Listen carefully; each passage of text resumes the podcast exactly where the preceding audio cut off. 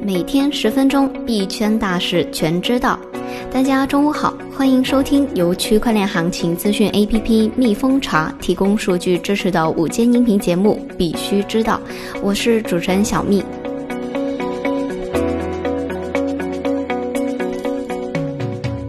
今天的主要内容有：少数几家交易所是影响比特币价格的关键。委内瑞拉总统称将重振石油币 Petrol，起初将通过 Petrol 每天销售五万桶的石油。新泽西州反恐局局长称，加密货币正资助美国国内恐怖分子。中银国际证券认为，俄罗斯政局短期的难以修复，助长了金价和比特币价格。中国首批金融监管沙盒试点应用公开，四大行、京东、小米、百度均有产品入围。下面是快讯的详细内容。首先，我们看一下币圈的热点。研究表明，少数几家交易所是影响比特币价格的关键。一项新研究显示，少数几家交易所是影响比特币价格的关键，让交易员基本上可以忽略其他无数的交易所，而不会有错过重大交易的风险。Digital Asset Research 的研究报告称，只有十家交易所，其中包括火币 Coinbase 和 HitBTC，是价格波动发现最多的地方，随后又会转移到其他的网站。这项研究在一定程度上缓解了加密货币投资者对小型交易所中价格波动比正常情况更加疯狂的担忧。其中许多交易所都被指控人为夸大了交易量。美国 XEC 曾拒绝了一些公司的比特币 ETF 申请，原因之一就是担心市场操控。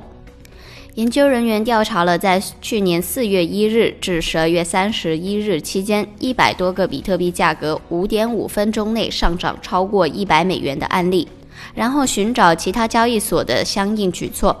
此外，研究人员说，他们还发现交易所 BitMax 的期货合约也可能对价格变动产生影响，不过具体的影响仍在分析中。马来西亚证券委员会授权在注册的 IEO 平台上进行代币销售。马来西亚证券委员会周三公布了数字资产行业的详细指导方针，规定了在 IEO 平台上出售代币。根据监管机构的规定，ICO 是一项创新的商业提议。目的是在能够通过风险资本家或贷款人筹集资金之前，在不出售股票或不举债的情况下筹集资金。除了在 IEO 平台上强制发行代币销售外，监管机构还对其所能筹集的最高资金设定了上限。ICO 的最高限额为一亿令吉，约合二千四百五十万美元，但对投资者没有限制。这意味着区块链公司可以利用散户、经验丰富的投资者和天使投资者处获得资金。代币发行后，市场监管机构还将对发行后所得的资金的使用情况进行监管。摩根西联合创始人称，有传言称美联储将宣布美元数字化计划。区块链风险投资基金摩根西的联合创始人安东尼·庞普利亚发推称。有传言称，美联储计划宣布一项将美元数字化的计划，与中国对数字化人民币的努力类似。庞普利亚称，不管谣言是否为真，美联储都绝对应该将美元数字化。该传言与上个月美国最高监管机构的说法完全不同。十二月初，美联储主席杰罗姆·鲍威尔和美国财政部长史蒂芬·努姆钦称，比特币和加密货币对国家安全构成威胁，都表示不需要数字美元。委内瑞拉总统称将重振石油币 Petrol，起初将通过 Petrol 每天销售五万桶的石油。委内瑞拉的总统马杜罗周二在制宪会议上承诺将重振石油币 Petro。马杜罗称，国有企业委内瑞拉石油公司将开始通过 Petro 每天试探性的销售五万桶石油，之后将考虑将这一个加密货币的使用扩展到全国所有的石油产量出售。此外，今后的税收以及水电费也将由 Petro 支付。新泽西州反恐局局长称，加密货币正资助美国国内恐怖分子。在美国众议院金融服务委员会货币政策小组委员会举行的听证会上，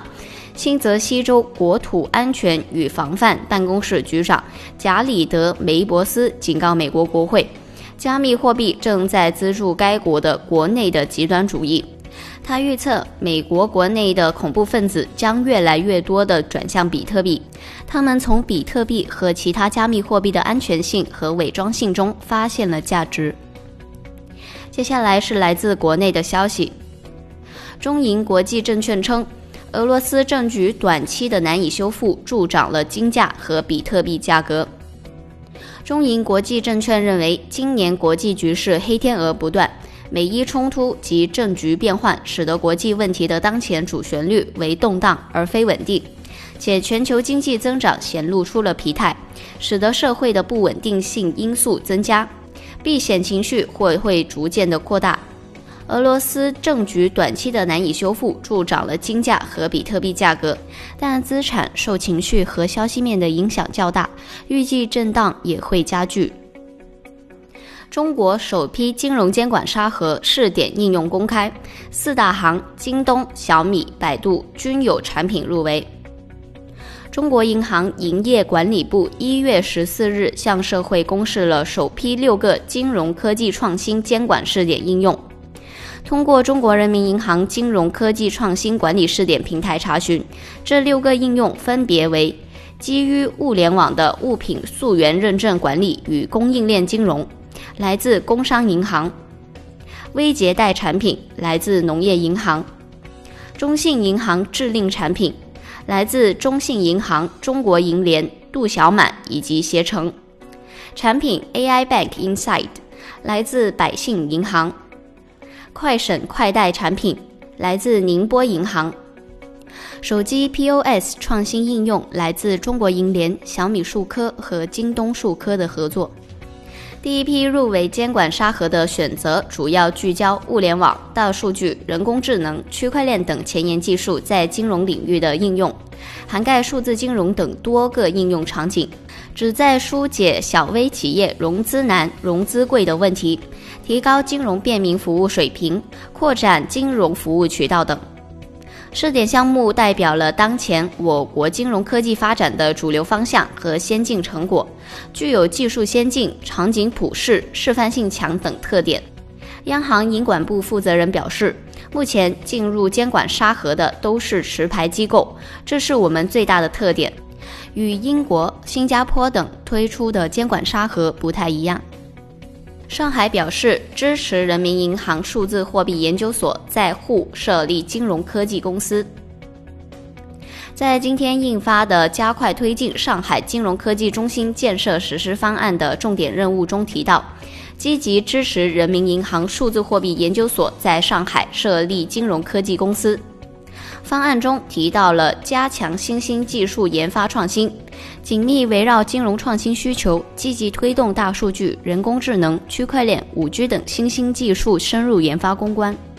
支持人工智能企业面向金融领域开展场景应用和关键技术突破，推动拥有自主知识产权的区块链底层前沿技术研究和性能测试，带动适合金融领域的区块链关键技术创新。积极支持人民银行数字货币研究所在上海设立金融科技公司，鼓励服务于资产管理、授信融资、供应链金融等领域的智能合约、分布式存储、生物识别等技术研发。今天的节目到这里就结束了，我们下期再见。